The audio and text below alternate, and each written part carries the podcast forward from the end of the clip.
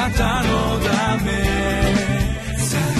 遠くより近くへ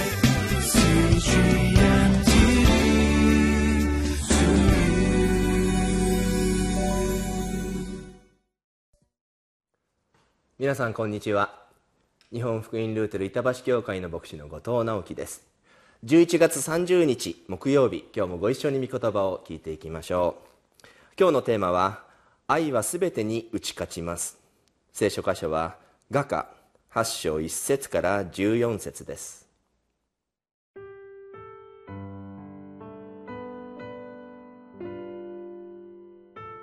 画家8章1節から14節。ああ、もしあなたが私の母の乳房を吸った私の兄弟のようであったなら、私が外であなたに出会い、あなたに口づけしても、誰も私を蔑まないでしょうに。私はあなたを導き、私を育てた私の母の家にお連れして、香料を混ぜた葡萄酒、ザクロの果汁をあなたに飲ませてあげましょう。ああ、あの方の左の腕が私の頭の下にあり、右の手が私を抱いてくださると良いのに。エルサレムの娘たち、私はあなた方に誓っていただきます。揺り起こしたり、かき立てたりしないでください。愛が目覚めたいと思う時までは、自分の愛する者に寄りかかって、荒野から登ってくる人は誰でしょう。私はリンゴの木の下であなたの目を覚まさせた。そこはあなたの母があなたのために生みの苦しみをしたところ、そこはあなたを産んだ者が生みの苦しみをしたところ、私を封印のようにあなたの心臓の上に封印のようにあなたの腕につけてください。愛は死のように強く、妬みは黄泉のように激しいからです。その炎は火の炎、凄まじい炎です。大水もその愛を消すことができません。洪水も押し流すことができません。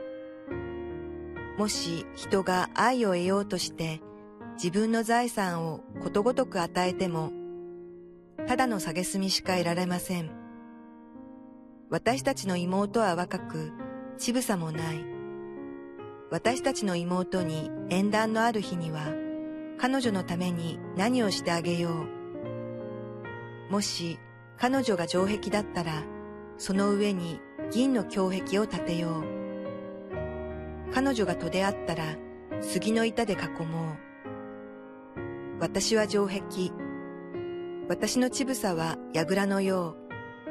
う。それで私はあの方の目には平安をもたらすもののようになりました。ソロモンにはバールハモンにブドウ畑があった。彼はブドウ畑を守る者に任せ、おのおのその収穫によって銀千枚を収めることになっていた。私が持っているブドウ畑が私の前にある。ソロモンよ、あなたには銀千枚、その身を守る者には銀二百枚。庭の中に住む仲間たちは、あなたの声に耳を傾けている。私にそれを聞かせよ。私の愛する方よ、急いでください。荒涼の山々の上のカモシカや、若い鹿のようになってください。今日の箇所は画家8章の御言葉で、え、ありますけれども今日の箇所は女性の側のこう男性を思う熱いこう思いが本当によく表れているそういう言葉であります。特に今日の箇所で印象的だったのはやっぱり6節の言葉で、えー、ありましょう。私を封印のようにあなたの心臓の上に封印のようにあなたの腕につけてください。愛は死のように強く妬みは黄泉のように激しいからです。その炎は火の炎凄まじい炎です。7節大水もその愛を消すことができません。洪水も押し流すことができません。もし人が愛を得ようとして自分の財産をことごとく与えてもただの蔑みしか得られません。というふうに言っていますよね、えー、愛は死のように強くというなんかこうあなんかこう画家のこの御言葉が聖書に組み入れられるに選ばれたなんかその一番のこの光り輝くダイヤモンドのような言葉に聞こえてくるのは私だけじゃないと思います。今日の箇所また、えー、前から読んでいます画家を読む榊原康夫の先生からの本からちょっと今日の解説ご一緒に分かち合っていきたいと思います。ここで女は愛において依然熱烈で性的にも燃えてはいますがそれにもかかわらずその愛情表現が外でも蔑まれないような実の兄と妹の間の親しさと愛情に似た落ち着きを呈することを願います。これ一節の御言葉の解説ですね。また母親の教育これ2節のところ。と姑のお産の苦労話これ5節のところも顧みて語っています。というところです。ちょっと飛ばして、えー、榊原先生の本の196ページのところ。イスラエルではあなたの父と母を敬えというのが基本的な戒めでした。それにもかかわらず男はその父母を父母を離れて妻と結び合い二人は一体となる。そういう浮世の事情の事実を聖書は神の創造的な秘義として認めてきました。父母を離れ二人は一体となるというのは創世記2章24節の箇所ですよね。続きを見ます。それほど、えー、男女合一の愛の力は理屈や常識を超えているのですが同時に愛する二人が親から受けた貴重な教訓と言い伝えを大切にして生活しようとするようになるとそこには誰からも蔑まれない立派な夫婦が育ってきます、えー、続き読みますね、えー、ちょうど先ほどの「死は愛よりもあ愛は死のように強く」というところでありますけれどもその解説の部分読みますね。死読みあるいは7節に出てきます大水洪水という表現は皆同一の比喩で、えー、大水洪水は黄泉のある地下の滅びの水のことです。と榊原先生言っています。続き読みますね。愛をその愛をその大水も消すことができず愛をその洪水でさえも溺れさせることはできないのですから表現としては愛は死のように強いというものの本当は愛は死よりも強いのです。というふうに言ってますね。愛は死のように強くじゃなくて愛は死よりも強い、まあ、そういうふうに言い切ってもいいんじゃないかというふうに榊原先生は言っているわけなんですね、えー、そして続き読みます。197ページのところ。この夫婦は若い激しい愛と性が落ち着いて内でも外でもごく自然に振る舞えるようになることを願っています。まあだんだんと夫婦も年月がこう経つと落ち着いてくる。性と愛が落ち着いてくる。確かにそうかもしれないですよね、えー、ところがって続きます。ところがそのような夫婦の間では今度は愛の初々しさが見失われ悪くすると愛より財産の方を喜ぶようになりがちなものです。なんかわかるような気がしますね、はい。えー、この夫婦はそのように擦り切れた古着のような愛を蔑みます。性は落ち着いてきますが愛は炎のように燃え続けているというようでありたいのです。そのような誠の愛は金で買うことはできないもの。つまりその人たちが心を尽くして自ら育て育むほか手に入れようがないものなのでしょう。愛というのはお金で買えずお互いが協力して共に育て育むものだというふうに言っています。そして榊原先生信玄第、え、19章14節の御言葉を引用していますね。家と財産とは先祖から受け継ぐもの。資料深い妻は主からのもの。という言葉を引用しています。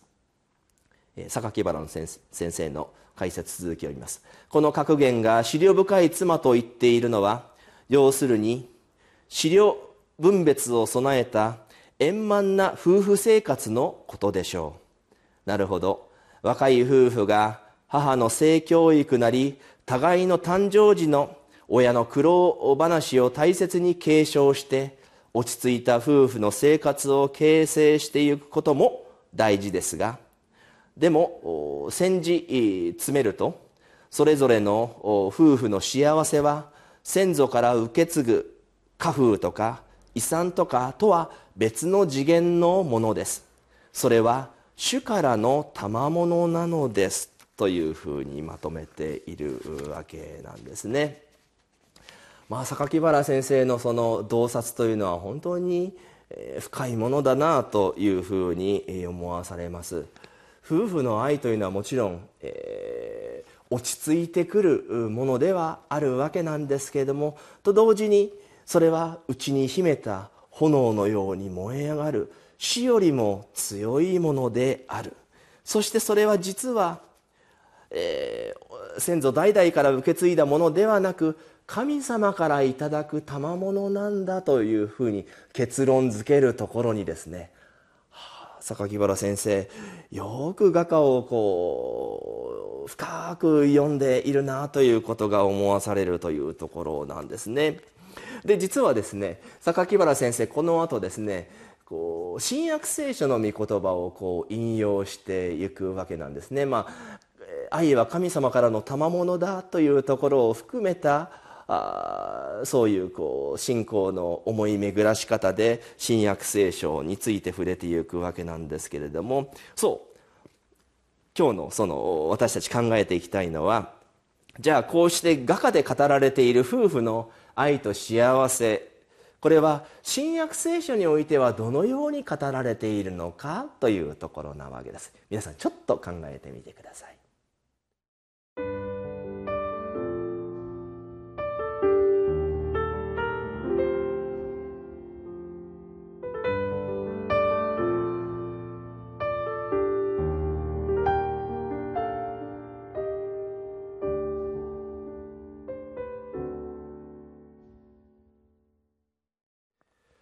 今日の箇所で6節愛は死のように強い」という表現がありましたけれどもやっぱり最後は愛なわけなんですよね、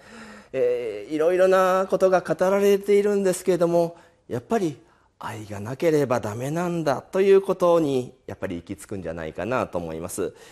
えー、コリントの信徒の手紙1 13章3節でこういう御言葉があります。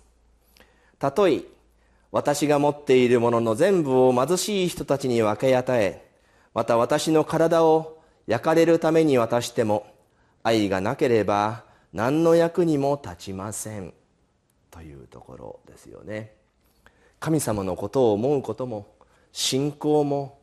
祈りもどれだけそれが熱いものであったとしても愛がなければそれらは何の役にも立たないと言っているんですよね。信仰も出てこない。神様という言葉も出てこない。祈りという言葉も出てこない。でも何よりも画家は愛について語っているそういう書物なわけなんですね、まあ、そういうふうに思うと私たちやっぱり画家を読みながら祈るということの大切さをすごく思わされます。私たちの愛を神様深めてください。燃えるような愛を男性と女性お互いにこう持つことができますように。そして愛というのは互いに大事にし合うということですよね。互いを大切にするっていうことですよね。そういうことを私たち忘れないように祈りを深めさせてくださいというふうに最後はこの画家を読むということもできるんじゃないかなと思います。榊原康夫先生も最後祈りが夫婦生活に不可欠な営みとされているそのことを新約聖書の御言葉を引用して、えー、語っています。ペテロの手紙第一3章7節の言葉を榊原先生引用しています。こういう言葉です。同じように夫たる者よ妻と共に生活し命の恵みを共に受け継ぐ者として尊敬しなさい。それはあなた方の祈りが妨げられないためです。というふうに言っているんです。そしてこういうふうに榊原先生は画家の解説を語って終えています。財産や遺産と愛との本質的な異質性を認める人は幸いな夫婦生活が遺伝でも遺産でも相続でもなく各世代が祈って主から賜るようにしなければならないということを認めるはずです。そのような謙虚な祈りのない夫婦生活はただの蔑みしか得られません。画家の8章ちょうど7節の言葉の最後。自分の財産をことごとく与えてもただの蔑みしか得られません。祈りもない夫婦はそのようにしか映らないということです。新約聖書にも脈々とこの画家が語っている愛は受け継がれているのではないでしょうか。私たちも榊原先生が主張しているように謙虚な祈りを持って男女お互い愛を持って互いにいたわり合う大切にし合う生活をしていきたいものだと思います。お祈りを捧げましょう。天の父なる神様画家は何よりも愛を大事にする書物です。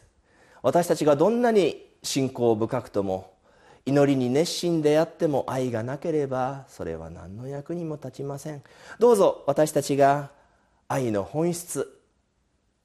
男性と女性が互いにいたわり合い支え合い大事にし合い大切にし合うその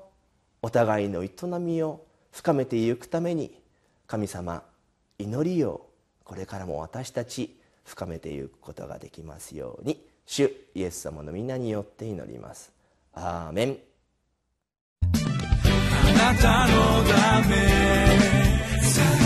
遠くより近くへ。